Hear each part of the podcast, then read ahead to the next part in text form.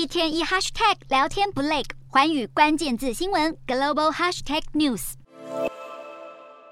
投资人高度关注的美国八月消费者物价指数 CPI 出炉，年增百分之八点三，较七月的百分之八点五增幅再度减缓，也是连续第二个月下滑，但比预期的百分之八点一稍高。部分经济学家预测，如果 CPI 数据较为疲弱，美国联准会在九月的政策会议可能只会升息两码，但也有人认为联准会一定会升息三码，因为美国就业市场表现依旧强劲。印度八月通膨则是攀升至百分之七，七月则是百分之六点七一。印度通膨已经连续第八个月超越印度央行设下的百分之二到百分之六目标，主要原因是粮食价格大涨。印度近来遭遇热浪和暴雨，冲击粮食价格，这也让印度政府在先前祭出稻米、糖和小麦出口禁令。相较于各国通膨狂飙，但中国的 CPI 却是冷冰冰。中国八月通膨从七月的百分之二点七降至百分之二点五，低于预期的百分之二点八，距离中国政府的目标百分之三更是越来越远。外媒分析指出，中国经济正在面临下行压力以及偏冷的核心需求，再加上疫情又回温，封锁措施不断重演，也让经济饱受冲击。